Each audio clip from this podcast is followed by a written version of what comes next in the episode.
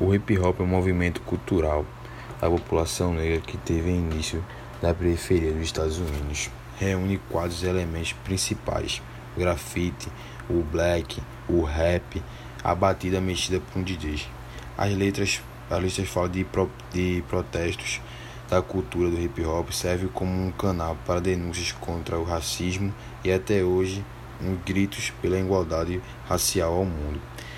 Ele é um instrumento que um instrumento usamos para poder falar da consciência negra com os jovens e poder falar sobre o racismo também muito importante porque muitos jovens das periferias não sabem o que são racismo.